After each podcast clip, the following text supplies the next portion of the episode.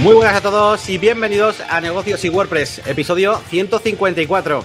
Bueno, aquí estamos una semana más para, bueno, para traeros un, tema central en esta ocasión. Pues vamos a hablar de herramientas de productividad.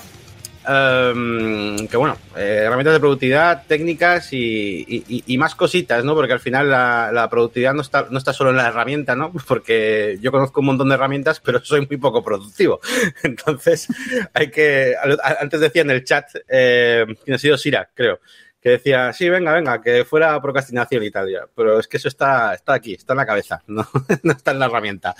Así que bueno. Y, nada, pues como siempre, vamos a, vamos a empezar pues hablando un poquito de nuestras últimas semanas, un poquito de novedades, y luego nos metemos con el tema central, hablar un poquito de, de de, de, productividad y todo ese tipo de cosas. Por supuesto, eh, podéis eh, participar comentando cualquier eh, tipo de cosa. Y, nada, pues venga, vamos a, Normalmente solemos presentarnos, ¿vale? Eso iba a decir, eso iba a decir. Si acaso llega alguien nuevo, eh, que de hecho creo que ha llegado algunas personas nuevas a raíz de, del último vídeo este que subí de, también de, de, que dejó el trabajo y todo eso. Eh, y volví a presentar un poquito el proyecto que teníamos, pues bueno, pues ha llegado alguien nuevo. Pues eh, yo soy Yanni García, eh, trabajo de formador de diseño y, bueno, y páginas web en la máquina de branding.com. Tenéis una, una, página web para acceder a un montón de contenidos. También tengo un canal de YouTube, por supuesto. Y eh, aquí al otro lado tenemos a Elías Gómez, que bueno, es experto en, en, un montón de cosas, en WordPress, por supuesto, aunque eres, eres, está un poquito más orientado al tema de código y también le, está, le da mucha caña al tema de, de automatizaciones eh, y productividad, de hecho, ¿no? Es un poquito la, esa, esa, esos son sus, sus puntos fuertes, ¿no? Y, nada, pues entre los dos tenemos aquí este bebé nuevo, que es negocios y WordPress, ya no solo como podcast, sino como plataforma eh, que, está, bueno, que se está llenando de gente poquito a poco y, eso es guay porque tenemos un montón de, tenemos un montón de cosas que, que hacer. Hemos estado dándole mucha caña a cosas que igual no se ven, porque son temas de, optimización, de desarrollo y tal. Bueno, bueno, ahí tenéis también un changelog y un roadmap con un montón de tareas que vamos a hacer súper chulas. Y nada, venga, vamos a comenzar. Repasamos novedades de negocios y WordPress. Eh, que principalmente voy a ir al changelog y no hay demasiado, así que ni, ni compartir pantalla voy a hacer. Eh, nos reportaron un bug. Los que estéis dentro os animamos. Desde el formulario de soporte podéis indicar si hay algo que, funciona o que notáis raro o lo que sea. Y también eh, cualquier cosa respecto a mejoras, o sea, sugerencias que podáis, que queráis enviar. También ideas de contenidos, de lo que queráis, ¿vale? Y nosotros pues lo iremos metiendo y poco a poco eh, yo había pensado, de momento no tenemos un sistema de votaciones, pero sacarlo de vez en cuando en el Discord y, que la gente vote con, con, emojis o algo así. Ya, ya iremos diciendo. Bueno, total, que había un bug, eh, bueno, un bug en el um, archive de encargos, en la lista de encargos, que no se veía el filtro de temas. Eh, ya está solucionado.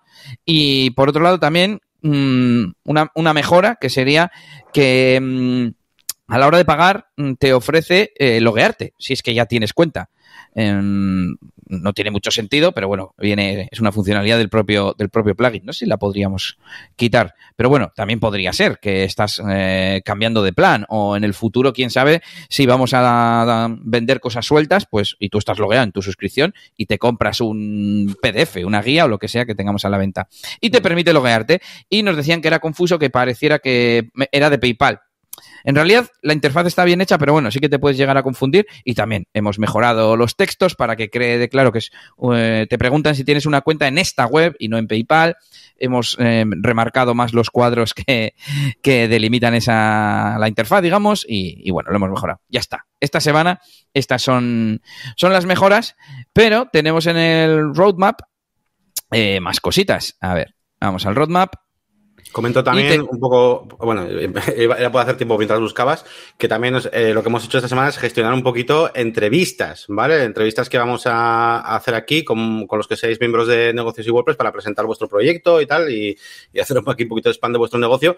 Y de hecho, eh, nos hemos juntado ya con unas cuantas y igual tenemos que echar el freno, bueno, no el freno, pero sí intercalar con episodios normales, porque claro, yo empiezo, he empezado a llenar ahí el calendario y entrevista, entrevista, entrevista, entrevista, que va a ser muy interesante porque vamos a aprender un montón de, de negocios vuestros, de cómo gestionar las cosas.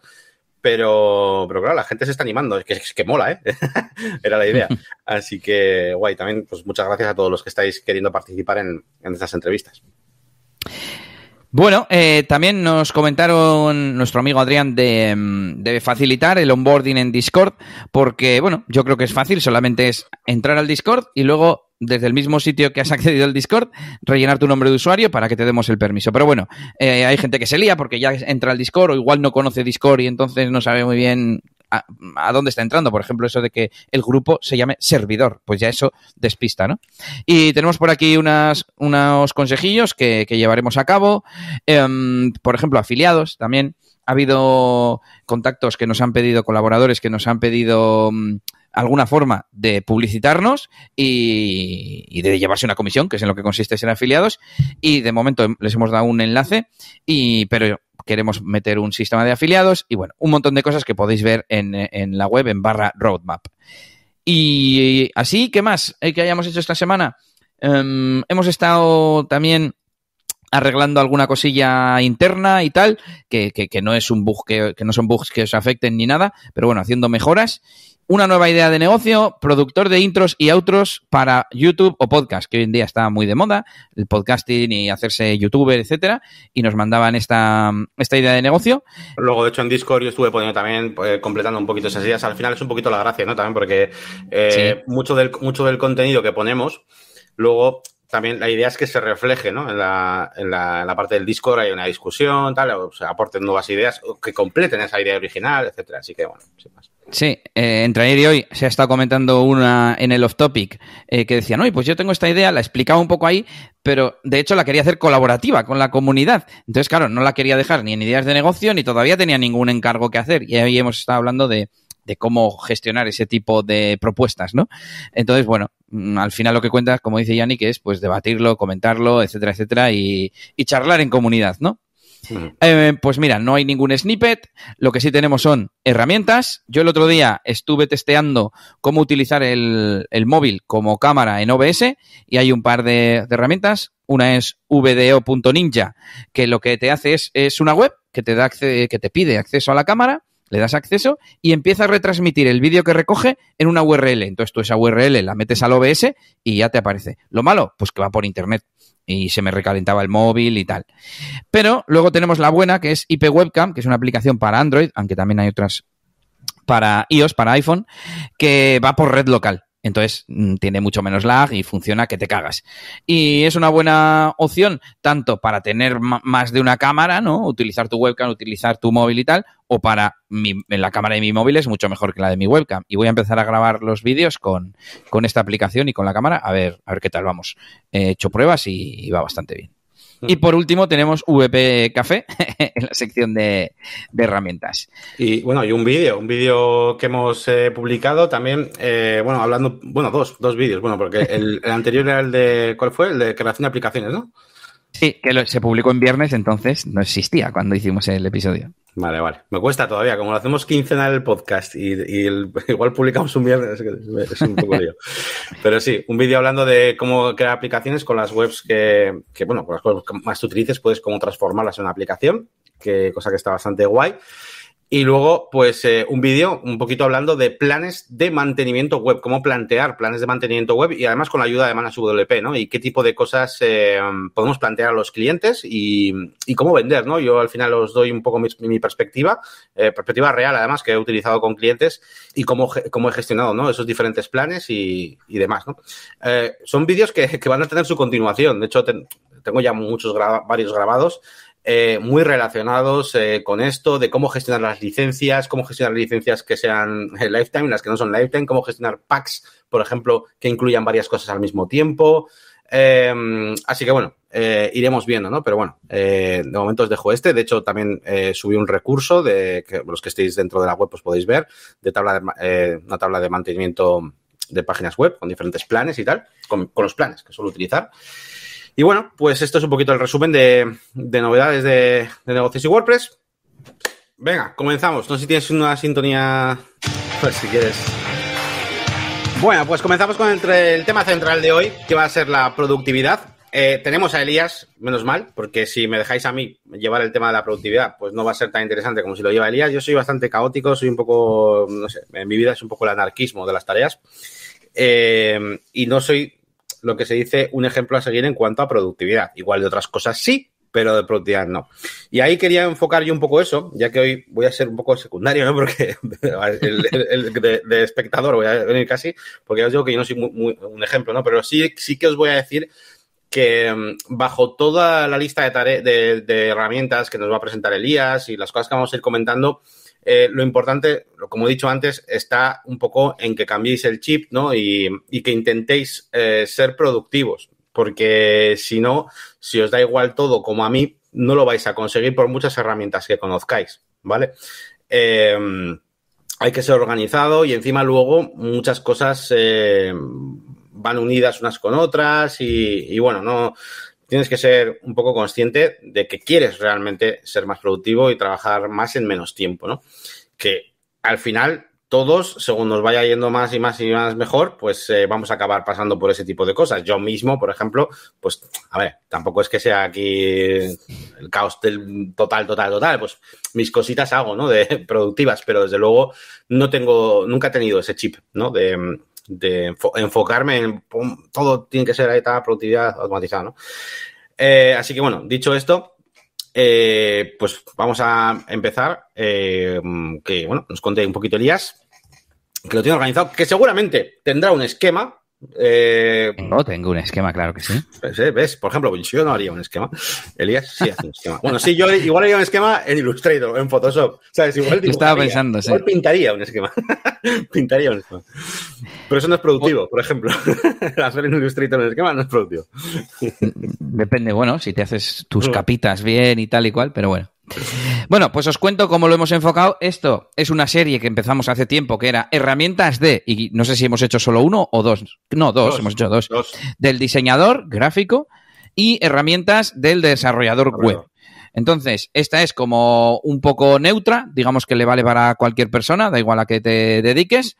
y son las herramientas de productividad sin querer, al hacer el guion, he metido cosillas que no son herramientas como tal, como puede ser atajos de teclado o cosas así. Pero bueno, lo importante son las herramientas, pero sí quiero mm, aclarar que no me voy a meter en metodologías de, productividad y, demás, o como el time blocking o como cosas de esas, no las vamos a explicar, a explicar hoy. Pero bueno, eh, así que, bueno, vamos con la primera categoría de aplicación que deberíamos tener, que es el gestor de tareas. A ver, lo más importante para el gestor de tareas es, o su función principal es, tener ahí todo. Yo intento que todo lo que tengo que hacer esté en el gestor de tareas. No que esté una cosa en el email, otra en el WhatsApp, otra en una nota, otra en un papel, porque si no, no te puedes organizar, no les puedes dar prioridad, no las puedes ordenar, no las puedes compartir, no puedes debatir sobre ellas en los comentarios, etcétera. Entonces, para mí eso es importante, que esté centralizado.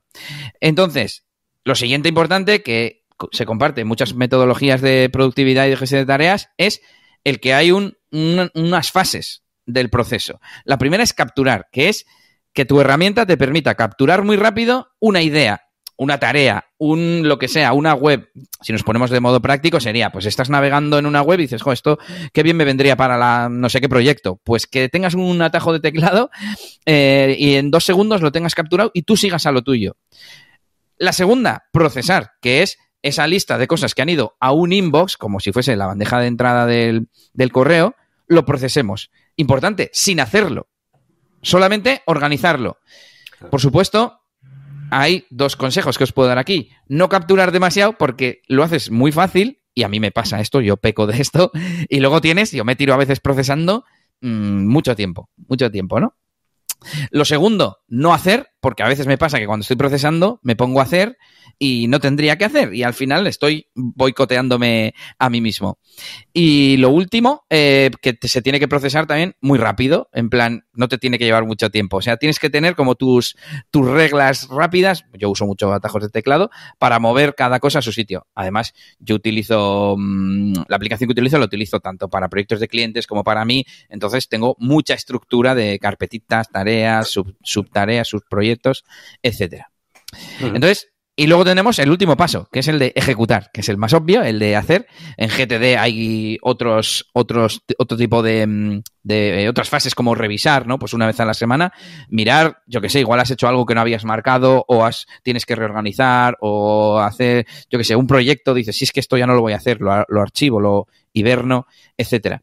Pero aquí, yo, lo importante es que yo, al menos como yo lo hago, es organizando las tareas de forma lógica, dentro de su proyecto, pero igual tengo, mm, por ejemplo, dentro de DJ Elias, que hemos hablado antes, mi faceta de DJ de eventos, yo tengo carpetas que son proyectos de internos, en plan mejorar la página web, por ejemplo, y otro que es un, un evento como tal. Entonces yo les asigno prioridades, fechas, etcétera, etcétera, y luego a la hora de ejecutar tengo un filtro, un filtro que me dice qué tengo que hacer. Entonces yo organizo y proceso muy rápido y digamos que me fío de mi sistema y es el programa el que me manda a mí lo que tengo que hacer.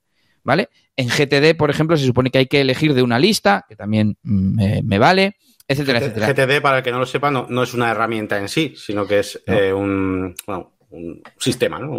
Sí, sí, un sistema, una metodología, que está patentada y la leche de un tío que se llama David Allen y ahí hay cinco pasos em, y se supone que tienes que tener listas por contextos, que es Mm, algo que te limita, ya sea una herramienta, un lugar, etcétera. Y entonces, cuando tú estás en la gasolinera, miras a ver qué tienes en la gasolinera, ¿no? Que igual tienes una tarea que es pedir factura de la última vez, por ejemplo, que se te olvidó. Eh, a mí no me, hay cosas que no me gustan del GTD, lo veo como un poco anclado, un poco antiguo, pero bueno, es igual, hay gente que lo utiliza y es el sistema más conocido del mundo y por algo será. Eh, pero bueno, el caso es que tengáis esos principios que igual a ver, yo creo que lo que he dicho, capturar muy rápido, procesar sin hacer y luego hacer de forma dinámica y rápida, tiene todo el sentido del mundo. Y, iba a decir que la parte de capturar, la parte de capturar rápido, claro, va también ligado a que, a que, a que la herramienta que elijas eh, te permita capturar en cualquier tipo de circunstancia, no sé cómo decirte, porque yo soy muy de, de que se me ocurra una rima para la siguiente canción cuando estoy en el metro.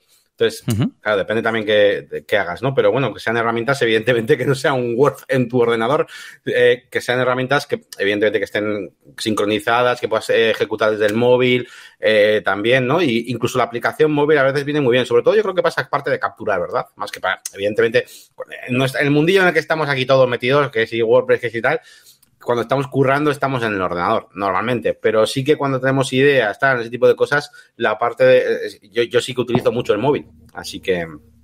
Sí, sí. Yo tengo en el escritorio, justo encima del buscador, un icono que es ya para escribir. Toma ya. Hmm. O sea, es un acceso directo a nueva tarea. Y ya está. Escribo o le doy al micro y, lo doy a guardar. Y ya se me guarda en la bandeja de, de entrada.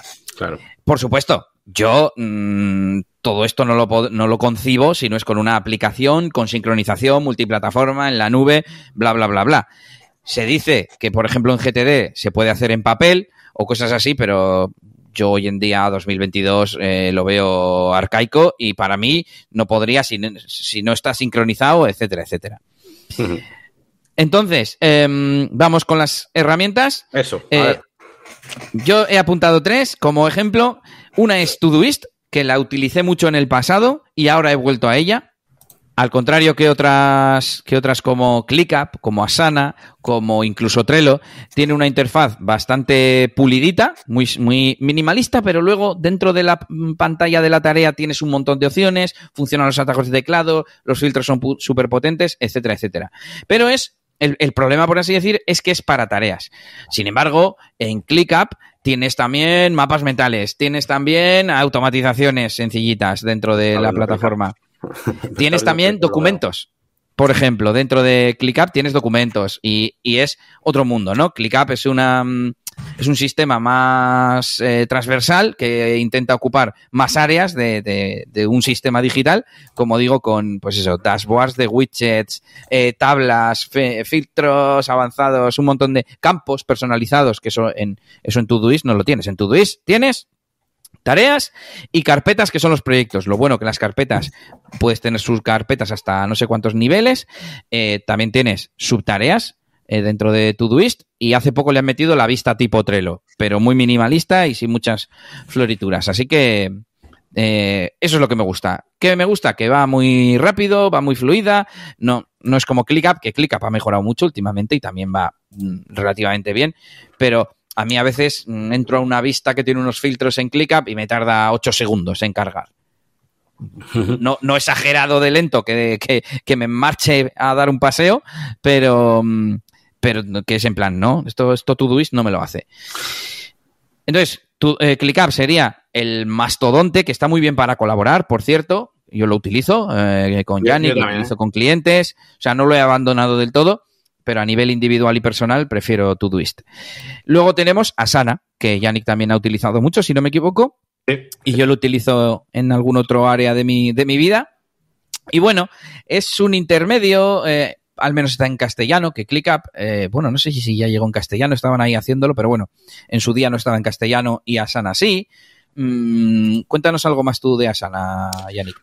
Bueno, Asana eh, para mí es un poco, es, un poco ClickUp, ¿vale? Eh, no, no es tanto Todoist, es un poco más ClickUp, por así decirlo. Tiene también eh, muchos tipos de vista, permite, bueno, pues, pues colaboración entre, entre varias personas, varias cuentas, tiene, pues, formato calendario, tiene, bueno, al final, mmm, casi, casi tienes que tomar decisiones en base un poquito a la interfaz y a eh, ¿a qué prioridad le das? Pues a, alguna de esas fases que tú has dicho. Pues, por ejemplo, lo que es la parte de, captura de esas tareas, por ejemplo, pues eh, Todoist yo creo que no, que es, que es más, vamos, es más guay. Pero sin embargo, igual para, yo qué sé, para otro tipo de cuestiones, eh, o para tener un calendario, por ejemplo, un timeline de un proyecto, pues igual, por ejemplo, el de Asana está muy, está, está mejor. Claro.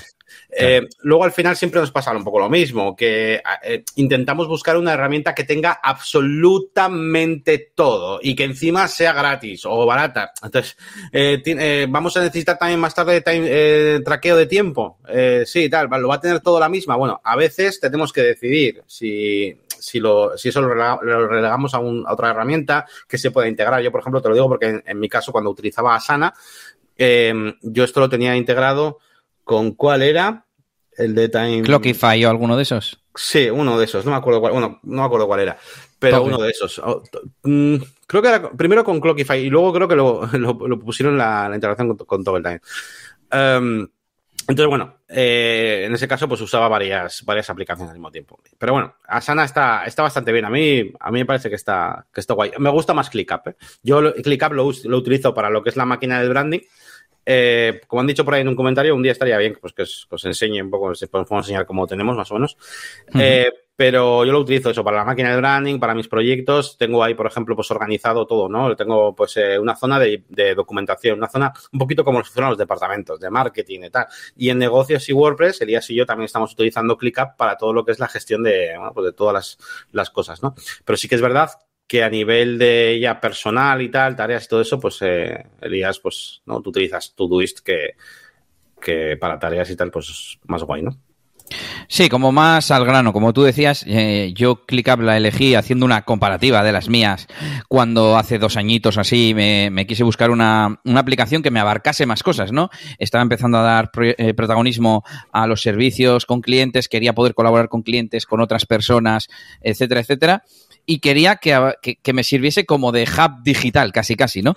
Que casi casi incluso sustituto para ciertas cosas de Airtable, cuando tienes una tabla de, no sé, te quieres hacer una comparativa rápida, pues ahora las hago con Notion porque ClickUp no es lo suficientemente eh, ligero. Entonces, el problema que tuve con ClickUp es ese, que abarca mucho, pero no es tan bueno como las otras herramientas y al final he preferido tener el control de tiempo por un lado, que ClickUp también lo tenía integrado, pero no te dejaba hacer los informes que te deja hacer Temetric, que es la herramienta que yo uso, ya os lo adelanto, tan fácilmente. Eh, luego encima, claro, yo con Temetric estoy en cualquier pestaña, hago un atajo de teclado y le doy a un botón y ya estoy midiendo el tiempo que gasto en esa pestaña. Eso con ClickUp no se puede hacer, ¿no? Um, y bueno, total, que por eso me volví a Todoist, por ganar en, en, eficacia, en rapidez y que al fin y al cabo um, algo que he aprendido en los últimos años es que encontrar una herramienta, todo en uno, que de verdad funcione y, lo tenga todo en uno de verdad, um, es muy complicado, muy, muy, muy complicado cuanto más avanza todo esto de tipo de software en la nube, pues van siendo más completos y el que se mete nuevo o, se hace igual de completo que los otros y añade algo nuevo o, no puede ser, ¿no? Entonces, bueno, cada vez son, más completos, pero también me pasaba con Paymo, que es uno que utilizábamos en Studio NS y que era de los mejores para gestionar proyectos. Pero claro, se organiza por proyectos y, y no tienes jerarquía. Es un proyecto y pones web para Adidas, por ejemplo. Y, y, y no, no, podías hacer filtros de, no, pues eh, DJ Elías dentro de un evento, dentro no sé qué. No, no se podía hacer eso. Pero te permitía time tracking, te permitía presupuestos, facturas, claro, ya nos estamos metiendo en otros berenjenales, ¿no? ClickUp no tiene para facturas ni nada de esto. Claro, de, es de otro hecho, tipo. Trello incluso estuvimos utilizando un tiempo, ¿verdad? En negocios y WordPress y nos pasó un poco eso, ¿no? Que, que nos faltaba como estructura, ¿no? Nos faltaban ahí eh, CPTs o algo, no sé, tío. Nos faltaba, nos faltaba algo. Y, y, nos pasamos a ClickUp, ¿no? Para, para los proyectos, pero Trello también lo hemos utilizado. Eh, yo tengo un amigo, es electricista y utiliza Trello con sus clientes y tal. La verdad es que si no es muy complejo, no tiene un nivel de complejidad muy grande, pues es como algo muy rápido con esa vista que tiene, ¿no? De tipo Kanban y tal. Y no está mal pero sí que es verdad que, que a mí se, se, nos quedaba un poco, un poco corto en ese sentido. Claro, luego empiezas a ver, claro, Temetric, joder, es que es una aplicación, o sea, es, está orientado totalmente, ¿no? O sea, es específica de, de, para medición de tiempo, entonces, claro, tiene cosas que evidentemente no vas a encontrar en otras, ¿no? Pero bueno. Ahí está. Eso. Lo bueno que hoy en día, con todo eh, el ecosistema de integración que hay, ¿no? Esa tendencia de que todo se integre con todo, pues cada vez me pesa más el tener eh, aplicaciones independientes y muy dedicadas, muy específicas, eh, que con integración se conecten con otras, a no te, intentar tener una que haga todo, porque al final en algo va, va a cojear. Sí, sí. Si te parece, repasamos un poquito comentarios, eh, la sugerencia de que un día enseñemos cómo lo hacemos nosotros, compartiendo pantalla. ¿Qué herramienta usas, Elías? Como os digo, eh, Todoist actualmente, pero bueno, no le hago ascos a cualquiera que, que sea un poco profesional. ¿Conocen, ¿conocen Miro? ¿O Miro? Eh, yo sí la conozco, es para hacer pizarras y pintar objetos y conectarlo con líneas y todo eso. Lo utilizamos bastante en cobardes y gallinas para hacer brainstorming y tal. Aunque yo personalmente utilizo más eh, diagrams.net porque es como más abierta, gratuita, etcétera, etcétera. Y la verdad es que me gusta bastante para hacer procesos ¿no? de, de, negocio y decir qué pasa después de que compren. Se les conecta al newsletter y luego se les manda un email y no sé qué, y está guay. ¿Qué más? Um, ¿Serviría para esto Evernote? Yo hace 10 años o más que no utilizo Evernote, pero creo que Evernote es más una aplicación de documentación, ¿no? Para manejar información. No sé si tiene algún tipo de función de, de que algo sea marcable como hecho, quizás se podría adaptar de alguna manera, pero yo diría que no, porque no, no, no es lo que para lo que funcionan, aunque Yannick está compartiendo pantalla. Estoy mirando, he visto aquí en funciones que tienen lo de tareas eh, para poner Une tus notas como... y tus tareas. Pero claro, al no ser una aplicación de tareas, no tendrá la profundidad que tiene Todoist o ClickUp o Asana. No podrás asignar, no podrás tener subtareas, no podrás tener comentarios dentro de una tarea. Yannick y yo todo el día nos estamos dejando comentarios en las tareas. Y me imagino que eso no, no, lo tendrá. Todo depende de lo que tú necesitas. Igual, si te gusta llevar las tareas de forma sencilla, sí te sirve. La cuestión es que lo pruebes y lo importante que hacemos hoy es que tengáis en cuenta qué cosas os pueden hacer falta, ¿no? Eh, gracias. ¿Y qué tal Slack? Nos dice Eduardo. Eh, para mí Slack es una herramienta de comunicación. De hecho, yo creo que no tiene sentido eh, así de como uso general en un mundo empresarial porque eh, no es asíncrono. Creo que para mantener conversaciones que no tienen que ser en tiempo real se pueden tener perfectamente en esos comentarios de una tarea o en un, no sé, en muchos tipos de, de, de herramienta, ¿no? En un, más un tipo foro, entre comillas. Sí, se, se, para mí y, se acerca más a un Discord que a un ClickUp, ¿no? O sea... Claro, es que es un competidor de Discord, o, o, Discord es un competidor de Slack, no tengo claro, y, y es como para chatear.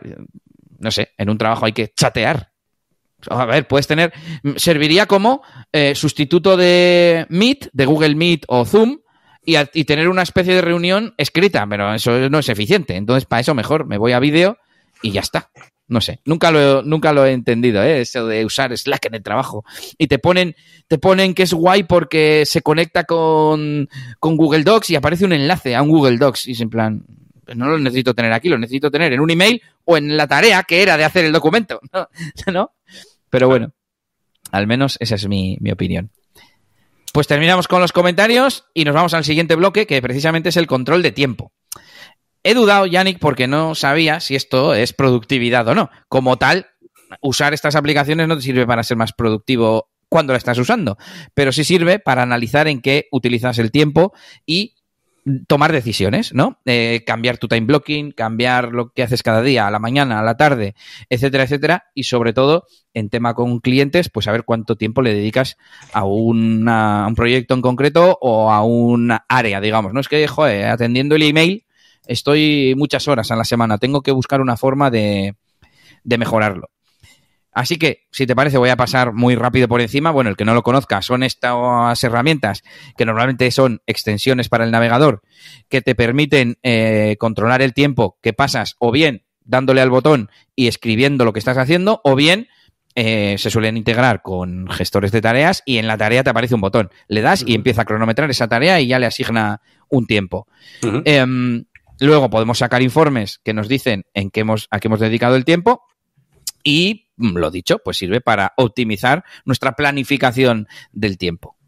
Yo soy fan de T-Metric porque de las que he probado son las que mejor se integran con otras cosas. Por ejemplo, mucha gente usa Toggle, pero si el proyecto no está creado en, tu sistema, en Toggle, vamos, eh, el proyecto que estás que quieres cronometrar no está creado, lo tienes que crear primero en Toggle, no sé. Es, es mucho lío y además lo he comprobado recientemente y funciona, funciona así. Pero bueno, probad y lo mismo, la que, la que os venga bien. Yo uso Temetric, tenemos Toggle, tenemos Timecamp, tenemos eh, Clockify, que hemos dicho antes, Harvest. Eh, Harvest también lo hace, y no sé si, si alguna más. Eh, bueno, hay un montonazo, yo he probado varias y, y me gusta, me gusta Temetric. Vale, voy a ir dejando aquí las como las elegidas, porque en este episodio vamos a hablar de muchas. Entonces, bueno, he dejado ClickUp, he dejado Todoist. Asana creo que, o sea, para, para irte a una Asana te vas a un ClickUp voy a dejar aquí Temetric, ¿vale? Que es un poquito la más interesante. Y hablando del control del tiempo, yo me he apuntado aquí calendario. Sí, ay, espera, eh, tengo que, tengo, tengo que parar un segundo. Por, sí, una claro. por una curiosidad. Hace tiempo, en el curro, cuando, cuando currábamos tú y yo juntos, yo me acuerdo que tú tenías una aplicación, pero creo que era del, en el ordenador, que te detectaba en qué, en qué estabas, ¿no? O sea, en qué programa del ordenador estabas o algo así. ¿Te acuerdas una que tenía unas barras? Sí, sí, sí, sí, la recuerdo. Eh, si me hago un poco de memoria, seguro que saco el nombre, pero bueno, era un software de escritorio que te detecta en qué pestaña, en qué aplicación estás y entonces con condiciones le puedes asignar. Oye, siempre que esté en una pestaña que se llama negociosvp.com, pues estoy trabajando en negocios WordPress. ¿Y qué, y qué tal la experiencia? ¿O, no, o no, no, merecía la pena todo ese lío y prefieres una herramienta más morenita? O sea, ¿cuál fue la cosa de...? Si, si te acostumbras a en el día a día igual que abres el correo o te haces un café o, lo, o, te lavas la cara, a cada tarea le das al botón antes de empezar, no te hace falta eso. Porque claro, son... luego había que limpiar mucho, ¿no? Claro, claro es que es, es que es, te, es, te, iba a decir, es fiarse de, de, la máquina, pero empiezas un proyecto y tienes que meterle reglas que cuando estés en, un, en, cualquier documento o lo que sea que se llame así, a ver si es una única regla, no, pues cuando esté en Pepito Jamones, Jamones Pepito, eh, me cuentas en el proyecto de Jamones Pepito, vale, sí. Pero bueno, he de decir que muchas de estas ya lo hacen. Tienen un cliente de escritorio, por ejemplo, Temetric tiene un cliente de escritorio con cosas como cuando lleve 10 minutos, pregúntame si quiere empezar a trabajar. O cuando detectes que no estoy en el ordenador, para. Que eh, no sigas cronometrando porque es que me he levantado, a lo que sea. Si me he dejado el cronómetro encendido, etcétera, etcétera. Eh, y en el plan superior, eh, voy a, ya que me lo has preguntado, voy a entrar a, a la web y tienen, uno de los planes tiene palabras clave, vamos, te, te cronometra por palabras clave. A ver, pricing, uh -huh. déjame mirarlo. Eh, bueno, incluso, vale, aquí tienes app, apps and sites usage reports. Así leído. ¿Pero en, ¿en cuál leído. estás ahora? En Temetric. Temetric, en el pricing. Vale, vale. Eh, es que Temetric también tiene tema de invoicing, porque claro, es muy interesante facturar el tiempo que has cronometrado directamente desde la herramienta. Eh, y no tenerte que, o sea, hacerlo directamente, ¿no? Decirle, oye, facturar, ¿qué quiero facturar? El tiempo medido de este cliente. Fin, y te añade la lista de las cosas que has medido y no tienes que sacar un informe, mandárselo aparte, etcétera, etcétera. Mola. Sí, sí. Eh, te saca, por ejemplo, en el plan de pago, que son 7 dólares al mes, no es mucho, eh, que es el más alto, tiene, eh, ¿qué iba a decir yo? Así, eh, capturas. Te va sacando capturas de lo que haces sobre la marcha, no sé, cada minuto, cada 30 segundos, no sé cada cuánto. Y no encuentro lo que decía de las palabras clave, pero bueno, lo más parecido es el, los informes de uso de aplicaciones y sitios, y sitios web. Mm, me extraña que no haya lo de las keywords. Yo creo que no. Pero bueno, hay otros que, lo tienen, ¿eh? El, según la palabra clave, eh, asignarlo a un proyecto o a otro. Muy bien, tío. Vale, pues vale, pues bueno, tenemos ahí dos bloques ya importantes, gestión de las tareas y bueno, el time, este time tracking que no es, estrictamente, ¿no? Para ser más productivo, pero joder, sí que, sí que te ayuda a ser consciente, ¿no? De las cosas. Yo me acuerdo cuando empezamos a, bueno, yo, yo conocí estas cosas por Elías, ¿no? Y cuando como veíamos que de repente decíamos, joder, si este cliente pero si llevamos seis horas, ocho horas o doce horas metidas con este cliente, pero si no hemos empezado casi a trabajar y tal, claro, igual nos había llamado 20 veces, no sé qué, o era muy de reuniones y claro, esas muchas veces, si no, a veces si no tienes eh, estas herramientas, no empiezas a ser consciente. Luego, aunque no tengas la tarea, cuando ya tienes experiencia, ya eres consciente, aunque no tengas el, el programita, pero sí que nos ayudó en su día a, detectar eso también, ¿no? Oye, y, incluso para avisarle al cliente, ¿no? Aunque sea de buenas, de buen rollo, muchas veces, ¿no? Le dices, oye, eh, igual no y te lo cobro, pero que sepas que no voy a poder dedicarte en las horas que te estoy dedicando, tío, porque tengo más clientes y este último mes, mira, para que lo veas, ¿eh? En confianza, este último mes hemos estado 25 horas eh, solamente de conversaciones de teléfono, tal, no sé qué, entonces mándame emails porque gestionamos de otra manera, no sé, te ayuda a ser consciente de que tienes un problema. Luego ya como lo arregles, pues ya lo veremos en, vídeos. Dentro de negocios y golpes ya hablaremos, pero es importante. Muy útil eh, para servicios recurrentes. Eh, yo en mis clientes de mantenimiento les mando un PDF que se saca desde Temetric y está muy bien. Eh, recordemos, no nos extendamos mucho porque tenemos ya un episodio especial de, control de tiempo, si no recuerdo mal. Es verdad. Así que os dejaremos enlace en las notas del episodio. Y decíamos, calendario. Mm, calendario es el gran amigo del gestor de tareas. Importante, las tareas no van al calendario. Venga, repetid conmigo. Tareas no van al calendario. Las, al calendario van las cosas que las citas, o como lo queráis llamar, mm, que no pueden retrasarse. Eh, cosas que se tienen que hacer sí o sí en ese día. Por ejemplo, una cita con el médico sería lo más lógico. O una cita que has quedado con alguien. O llevar el coche a pasar la revisión. Cosas que te dan una cita y no lo puedes repasar, porque, o sea, retrasar. Si tú simplemente pones las tareas en el calendario de esto lo quiero hacer mañana, pasan varias cosas. Uno, si no lo haces, lo vas a tener que mover. Y, esto además nos indica, si no haces una tarea que está en el calendario y no pasa nada, es que no tenía que estar en el calendario. La otra opción, podemos usar el calendario como un soporte para, por ejemplo, hacer time blocking, ¿no? Yo tengo un calendario, esto es importante, que en una aplicación como Google Calendar podemos tener varios calendarios, uno el personal, que es el de las citas, del que te llegan notificaciones, del que no sé qué, del que no sé cuál, y luego uno, por ejemplo, yo tengo uno que se llama rutinas, que es donde me hago el time blocking, y ya está. Y de ese no recibo notificaciones ni, ni nada. Y esto se relaciona con lo siguiente, que es el gestor de citas. Vamos, cuando yo descubrí Calendly y sus alternativas, aluciné, porque te permite conectarte precisamente a tu calendario online, por ejemplo de Google Calendar, y ofrecer una disponibilidad para citas. Y tú puedes decir, pues estoy disponible, eh, yo qué sé, de 10 a 6 de la tarde, me lo invento. Y tienes que comprobar si ya estoy ocupado en este calendario y en este y en este. Yo tengo varios, porque, por ejemplo, tengo un calendario compartido con mi mujer, con mi mujer y cuando tenemos citas ahí, no quiero que me pongan una consultoría. Y está chupado, porque el cliente entra a tu calendario, puedes entrar si quieres, Yannick, eliasgomez.pro barra cita, y lo vemos incrustado, se puede incrustar en, directamente en una web. Y es automático, es una maravilla, porque no tienes que andar diciendo cuándo estás disponible y te viene bien y el jueves por la tarde y no sé qué, porque ya está ahí, ya está directamente eh, en la interfaz elige si quieres que las citas sean de media hora, de una hora, si quieres que tengan separación o no, etcétera. Y me parece que esto sí es una tontería, pero es productividad a tope. Vamos, mm, concertar una cita con un cliente es una absurdez teniendo, o sea, por email, con varios emails de ida, de vuelta, eh, diciendo la disponibilidad. Ah, es que esta semana por la tarde no puedo, tiene que ser la siguiente y ya tienes que volver a empezar. Ah, pues es que la siguiente yo por la mañana tengo dos cosas, no sé qué. Nada, que coja la tarea ahí y ya está. La cita, perdón. Bueno, porque puedes tener como varios servicios también, claro. Dentro de Calendly. Sí, estas herramientas Eh, tienen un montón de opciones. Te dejan varios tipos de evento, que lo llaman, ¿no? Pues, por ejemplo, para diferentes servicios, con diferentes configuraciones, pues yo que sé, con tiempo entre medias, por ejemplo, entre un evento y otro. Eh, con antelación, oye. Por ejemplo, yo te- creo que tengo 48 horas o 24, no me acuerdo, para que no me puedas coger una hora para mañana a las 10. Ahora, no quiero que yo ahora mire el calendario, no tengo nada y dentro de 10 minutos ya me han puesto algo para mañana a la mañana. Em, y decías de servicios y me ha venido que suelen tener en los planes de pago, tienen eh, para poder cobrar al cliente. El cliente, para poder coger la cita, tiene que poner su tarjeta de crédito, etcétera.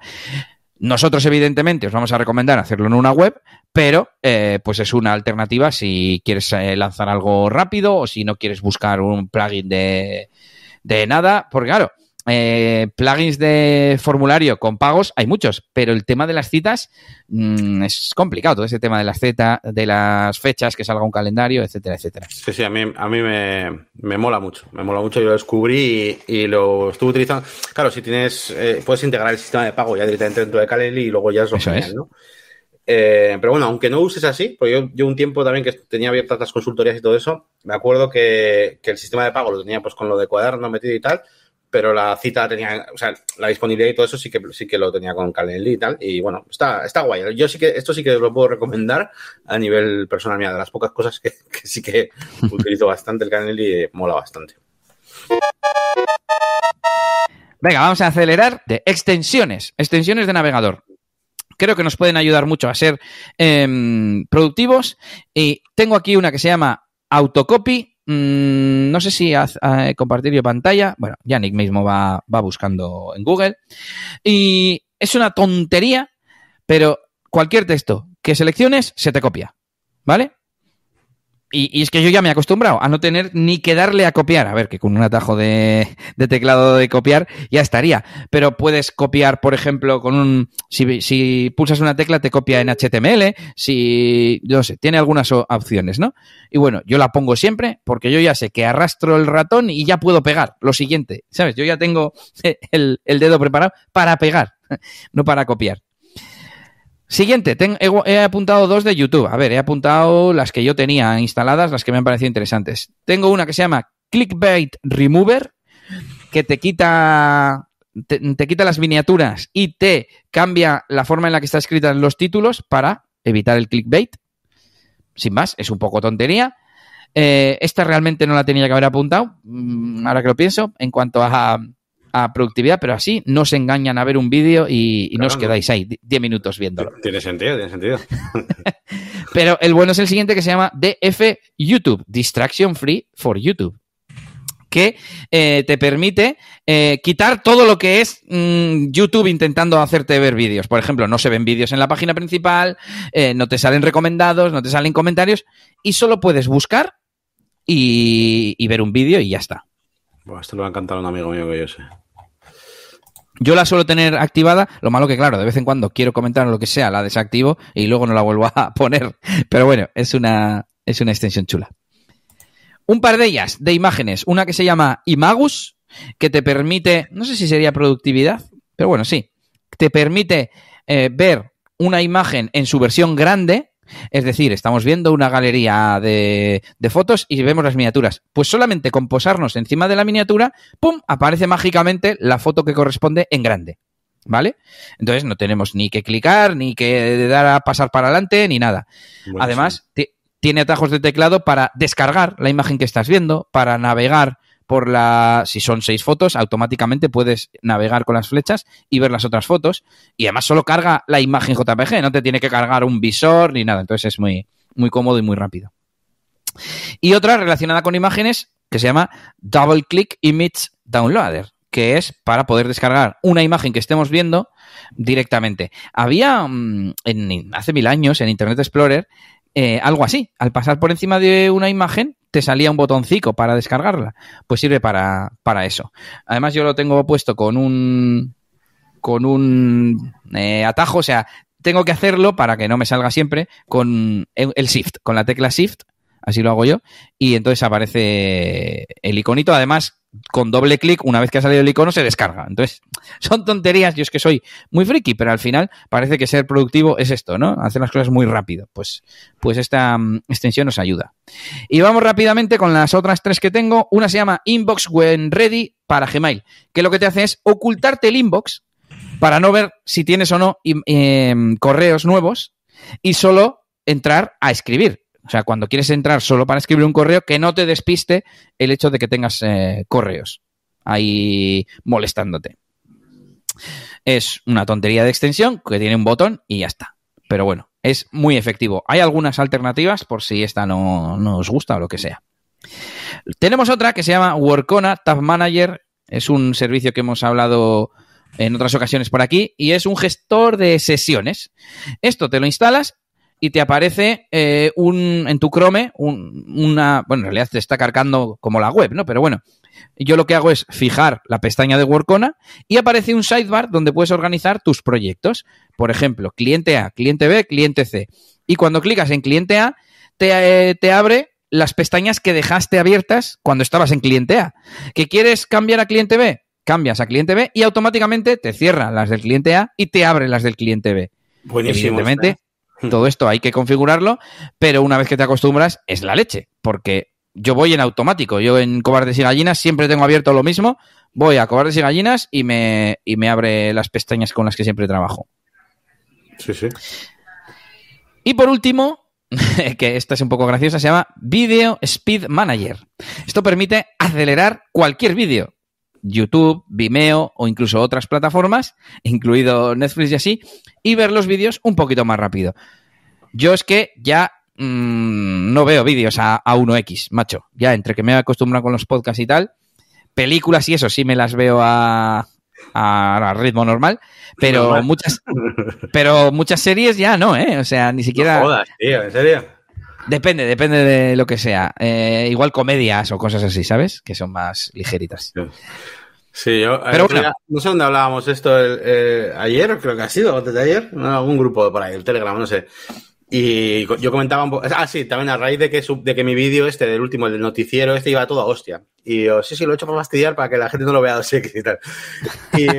Pero yo soy consumidor de vídeos de a 2X, pero siempre que sea eso. Estoy buscando una información concreta, un tutorial, me quiero ver algo. O sea, para mí todo lo que es ocio, por ejemplo, un podcast de tres horas que están hablando tranquilamente y súper lento acerca de juegos de mesa, me lo veo a 2X. Si me estoy viendo un vídeo de, de, de Ibai, iba a decir de Ibai, yo no veo a Ibai, ¿vale? Pero, pero eh, si estoy en ese momento de que veo un youtuber que me gusta él, cómo habla y todo eso, pues quiero verle a su velocidad, ¿sabes? Estoy en ocio. Casi podría distinguirlo por ocio o, o trabajo casi, casi. Todo, lo- todo lo que es la parte de ocio yo lo veo normal. Y luego toda la parte que es trabajo y tal, pues, pues no. Vale, vale. Bueno, eh, rápidamente, eh, Miriam nos dice, Elías, yo veo también vídeos a 2X. Y también nos comenta que el vídeo speed sirve para Vimeo porque me encuentro con esa opción en Vimeo bloqueada. Pues no lo sé, yo diría que sí que sirve. Igual ahora está capado, lo que sea. De todas formas, hay más, ¿eh? Hay más extensiones que hacen lo mismo, entonces igual alguna eh, otra sí que te funciona. Daniel nos dice algunas de las que más utilizo. User CSS, Wattfont y Fireshot para capturas. Un día podríamos hacer un especial, pues porque estas no son como para productividad. Hoy hablamos de herramientas de productividad, pero estaría bien hacer un episodio con, mira, uno de esos colaborativos con extensiones, molaría. Me ha ocurrido. Y Eduardo que nos dice Go. Me imagino que es de, de ánimo. y venga, ahora sí, eh, voy a ir rápido con, las, con el resto de secciones. La siguiente que tengo es documentación. No sé si es productividad, pero os voy a dar consejos. La herramienta que utilicéis para mm, documentar textos, procedimientos, eh, instrucciones de cosas, mm, que esté centralizada, es decir, no tengáis unas cosas en Google Keep, otras en Notion, otras en Google Docs, que soy el primero que me pasa que a veces no lo tengo todo centralizado, pero intentadlo. Que esté accesible, eh, y me refiero a que bien se sincronice en la nube, que incluso sea offline, puedas tenerla offline, aunque bueno.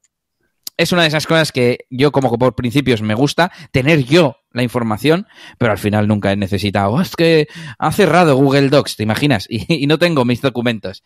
Pues es un poco difícil. Entonces yo aquí he apuntado tres. Notion, que no cumpliría esto de offline, pero sí que se sincroniza y además es muy avanzada en cuanto mm, en cuanto a funcionalidades. Tenemos, tiene tablas dinámicas, tiene base de datos, tiene un montón de bloques, es muy fácil de utilizar. Está muy guay. Notion, la verdad que a mí me gusta mucho. Luego tenemos Google Docs, que también es en la nube y no es tan interactiva y tan modernita, pero bueno, es algo que todo el mundo va a saber utilizar, un documento online y no tiene más. Todo el mundo conoce Google Docs, eso sí, con al menos tenemos la em, colaboración en tiempo real, que en Notion, si no me equivoco, también, también la tenemos. Y por último, la herramienta que yo utilizo y en la que tengo este guion, que es Obsidian. Es una herramienta de código abierto, si no me equivoco, y que eh, trabaja con archivos Markdown. Esto un día tenemos que hablar de ello, porque lo que mola es que es muy friki, pero muy versátil y muy útil. Además tiene plugins. Sí, eh, eh, tiene plugins como WordPress, entonces se pueden hacer muchas cosas como mapas mentales. Lo bueno de esto es que son archivos de texto Markdown en tu ordenador. Y entonces tú lo sincronizas en cualquier nube que tú quieras y en otro, y en otro ordenador te instalas la aplicación y ya está, ya lo tienes sincronizado. No tienes la colaboración en tiempo real, pero no ocupa nada, va a toda pastilla y si te acostumbras a los atajos de teclado y tal, está muy guay. Por ejemplo, si pones eh, un separador entre las secciones, tiene una función que es hacer presentación de mm, tipo PowerPoint. Y esos separadores te cambian de página, ¿sabes? Y cosas así. Y simplemente con todo contexto así. Pues es un poco friki, como digo, pero a mí me, mola, me, es, de mi rollo.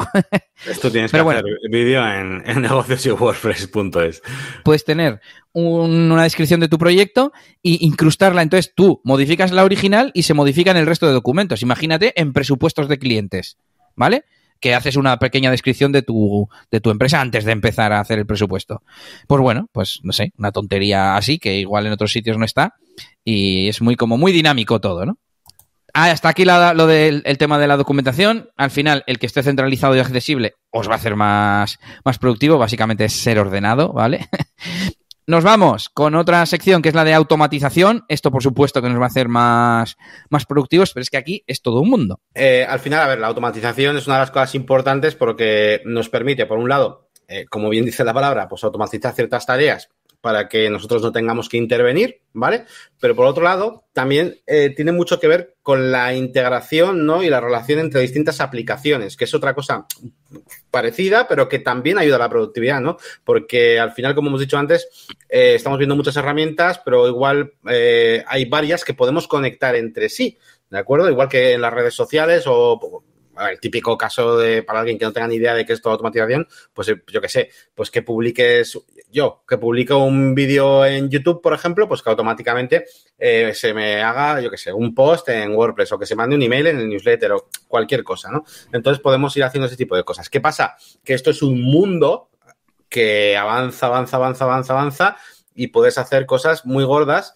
Em, incluso puedes hacer negocios basados en automatización e integración entre tareas, pues igual que, pues, que prácticamente eh, bueno, tú has estado en varios proyectos reales, ¿no? Últimamente en algunos, ¿no? Con que, los, el sistema de pagos, todo era un poco eh, así, ¿no? Realmente. Sí, sí. Eh, y Gallinas es yo creo el mayor ejemplo, donde hacemos cosas integrando una herramienta de formularios como Typeform, como en Stripe, con Airtable, a veces con código, pero muchas veces pues con una simple automatización.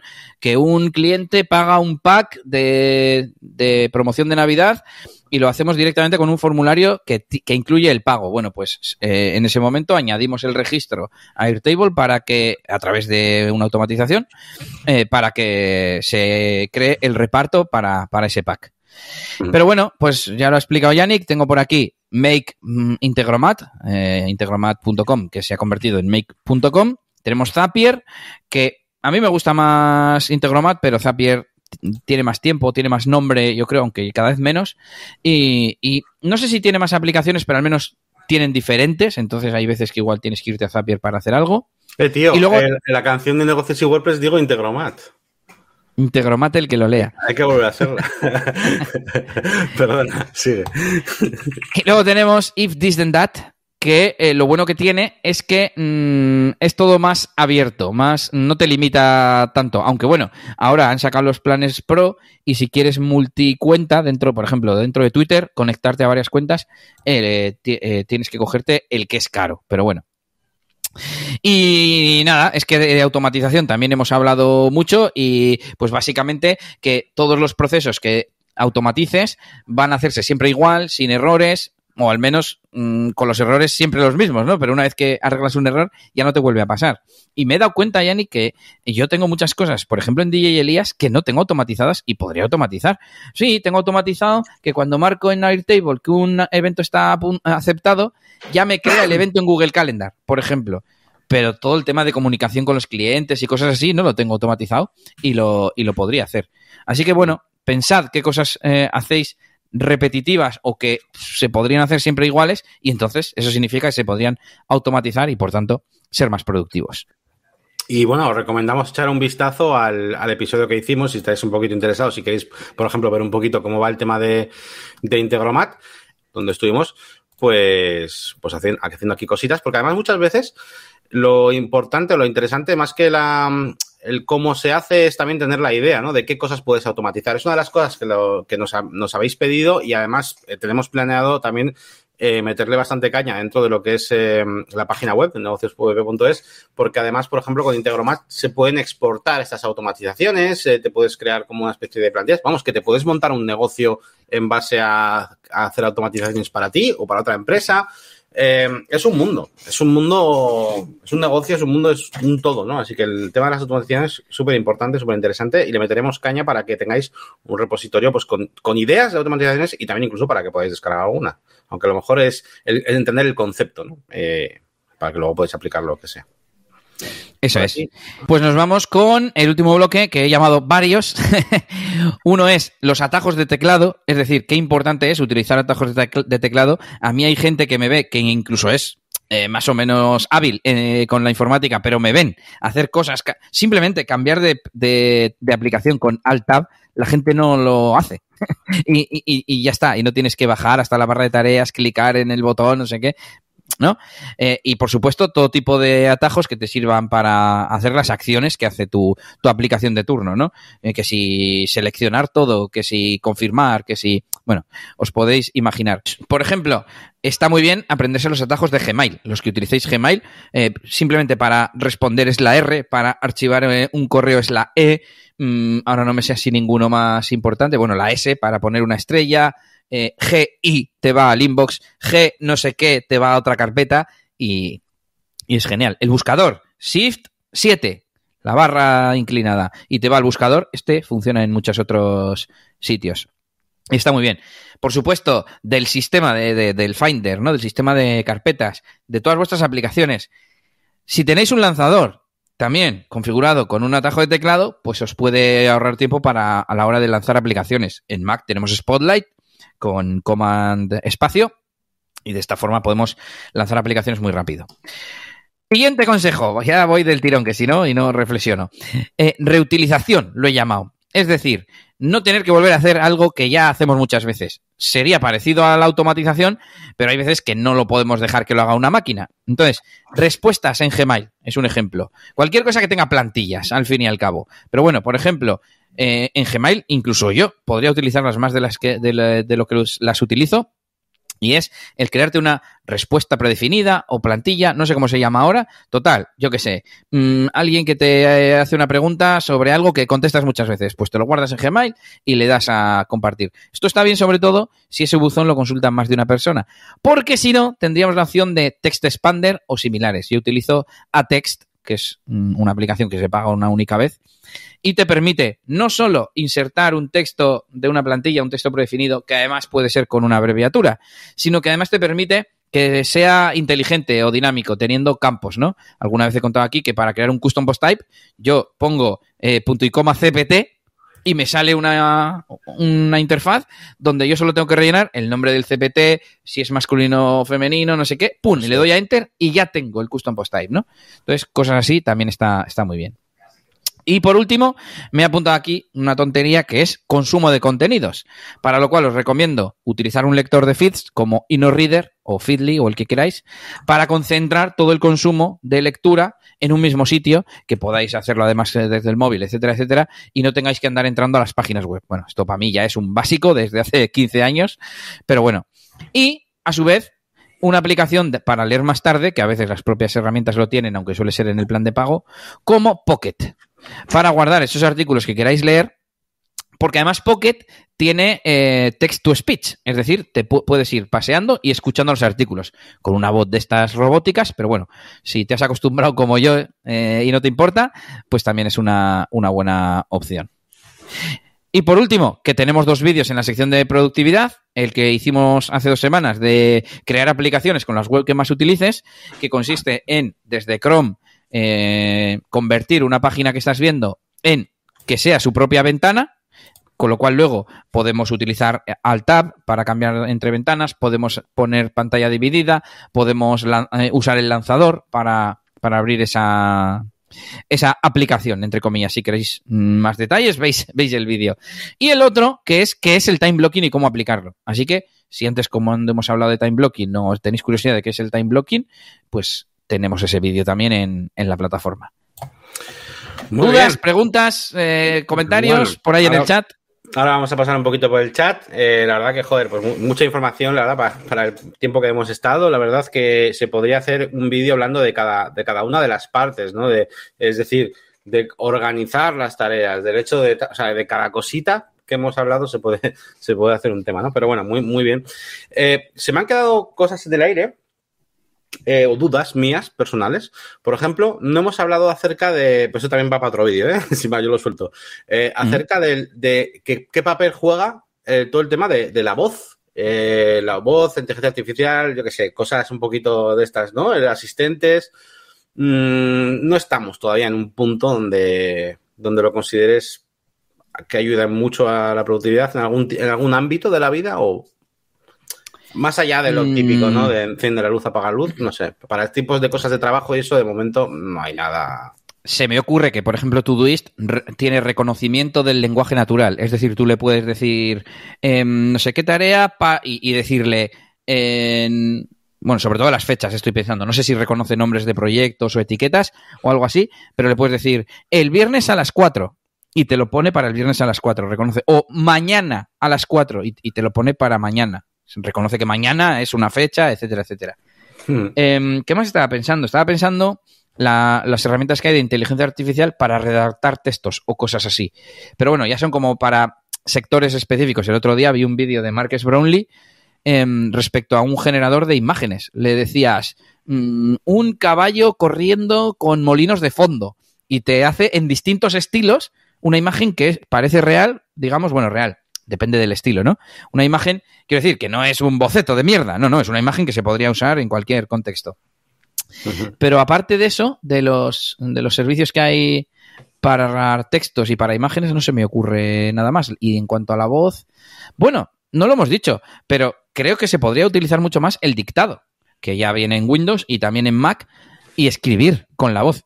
Claro, en el móvil, como es más incómodo, nos hemos acostumbrado un poquito más, yo creo. Muy bien, muy bien. Bueno, pues no nos extendemos más. Es que ya se me vienen a la cabeza, tío, mogollón de cosas, porque digo yo, joder, si es que podríamos hacer también un especial de productividad, pero dentro del contexto de WordPress, porque al final, dentro del contexto de WordPress, eh, el saber, por ejemplo, cómo eh, montar rápidamente eh, contenidos de demo, cómo generadores de imágenes, que hay mogollón para tener imágenes que para poder utilizar, no sé, muchos atajitos también, ¿no? utilizar atajos que de nuestras herramientas favoritas, incluso atajos, hay, hay atajos, hay planes de atajos para WordPress, eh, WordPress tiene ya, pero sí también atajos, eh, hay atajos para Oxygen, para Elementor, no sé, o sea, también se puede hasta hacer un, programa de eso. Pero vamos a los comentarios, que, si no, esto se hace infinito. Sí, y terminando. Vale, por aquí nos dicen, algunas de las cosas más utilizadas, ah, vale, esto ya hemos leído antes, uh, Video Speed sirve para Vimeo, vale, esto también hemos visto, a ver dónde me quedo yo. aquí dicen que otras extensiones, Save to Notion, una herramienta indispensable para mí es Atext y Make. Atext usas tú, ¿no? De hecho, ¿no? Sí, sí, es la de mm, abreviaturas que te generan un texto y tal. Eso es. es digital que nos dice, yo tengo una automatización para cuando me llega una factura, la reenvío a facturas arroba y directamente se me sube a la carpeta de contabilidad de Drive. Bueno, por ejemplo, eso es un ejemplo de. Claro. Eso es, muy bien. Eh, Miriam, súper activa hoy. ¿Eh? Gracias por, pasarte por aquí. Eh, estás dándole cañita ahí al chat. ¿Alguna para automatizar la gestión de facturas que incluya retenciones y RPF IVA?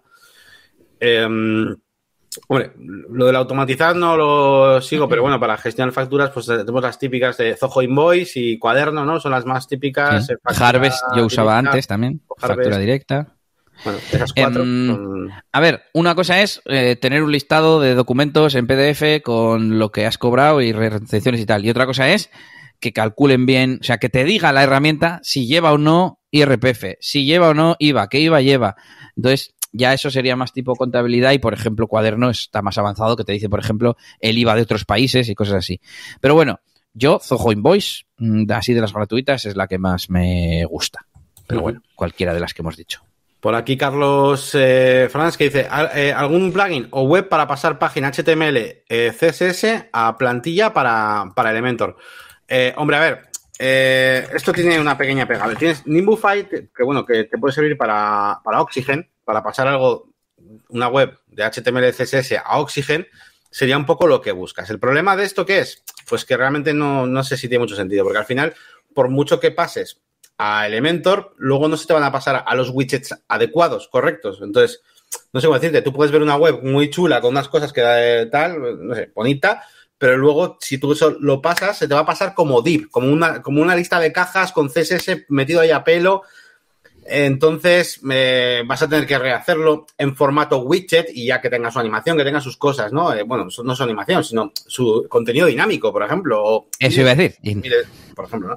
Miles de cosas, ¿no? Entonces al final no le veo que tenga mucho sentido. O sea, tardas menos mmm, teniendo la web al lado y rediseñándola, ¿vale? O sea, porque, no sé, igual para un caso en concreto que la web es muy sencilla y tal, pero es que si es muy sencilla también tardas menos. No sé, no le veo demasiada utilidad. Pero bueno, en el caso de Oxygen sí que tienes Nimbufy que hace eso. Te pasa una HTML CSS a, a, Oxygen e intenta detectar más o menos dónde, qué tipo de, de widget no puede encajar más o menos. Para Elementor no conozco nada, no sé si existirá algo, pero ya te digo, como hay tanto widget distinto y tal, no sé si, si se puede incluso llegar a hacer algo así.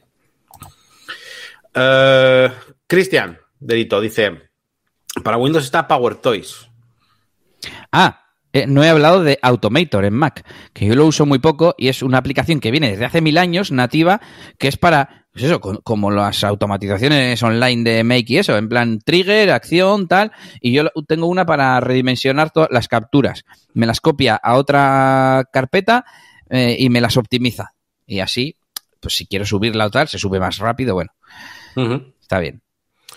Uh, eso sí, eh, Windows PowerToys sí que tiene como es como de personalización de Windows y tal. Me recuerda también esos programas, ¿no? Que había de macros, ¿no? Para, para el propio sistema operativo, Sí. ¿no? Que haga cosas, ¿no? Eh, sí, sí.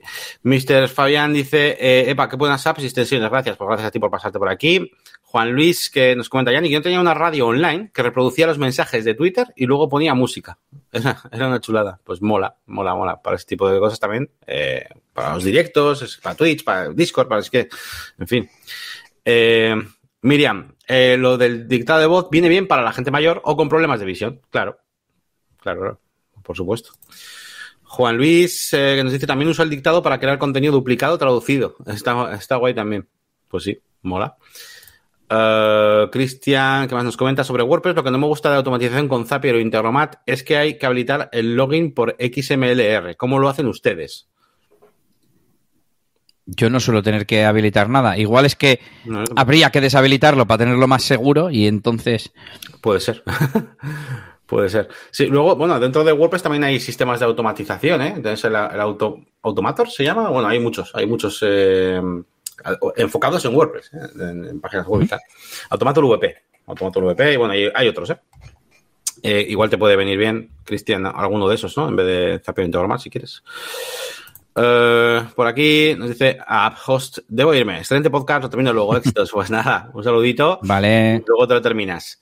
Eh, XML RPC, sí, sí.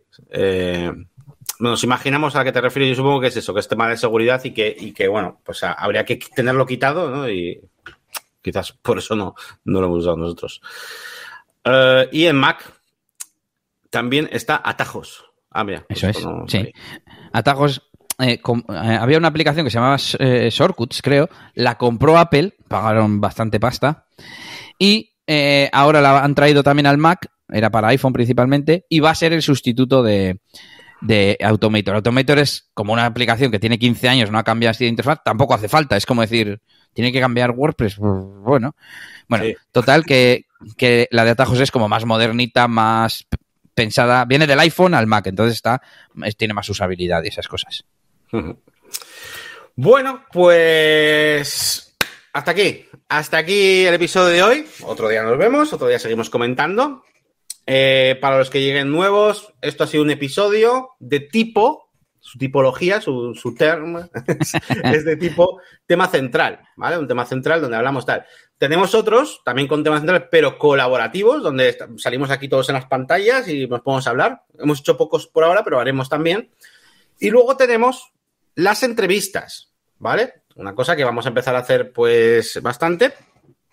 Y de hecho, la semana que viene tenemos ya, eh, la semana que viene, perdón, el siguiente episodio dentro de dos semanas, tenemos ya la primera, ¿vale? De uno de, de vosotros, uno de los miembros, en este caso vendrá Adrián de Enciende Marketing, que, mm, que nos hablará de, de su negocio, de cómo se lo ha montado, le podemos preguntar cosas, a ver cómo hace todo, pues todo, cómo hace las facturas, qué plugins utiliza, qué tal, qué- todo, ¿vale? Así que va a ser muy guay, se aprende muchísimo hablando con, con- vosotros, ¿no? Así que el siguiente episodio, aquí tendremos a Adrián. Y, y nada más, no sé si quieres comentar algo más antes de cerrar episodio por hoy. Nada más, os recordamos que este día 31 termina el código de promoción del plan anual del lanzamiento. Si queréis saber cuál es, tenéis que ir a ver el vídeo del lanzamiento y que os podéis unir pues con un 20% de descuento a, la comunidad. Que poco a poco entre todos iremos haciendo más, más grande y colaborando entre todos, eso es. Eso es. Pues nada, muchísimas gracias a todos los que habéis estado por aquí. Y, mm, nada, nos vemos en, en siguientes episodios y aquí seguiremos dándole caña, intentando, pues bueno, pues eh, ayudarnos entre todos para, para sacar nuestros, nuestros negocios adelante, ¿no? Así que nada, Eso muchas es. gracias, un saludito y Y hasta, Hasta la la próxima. próxima.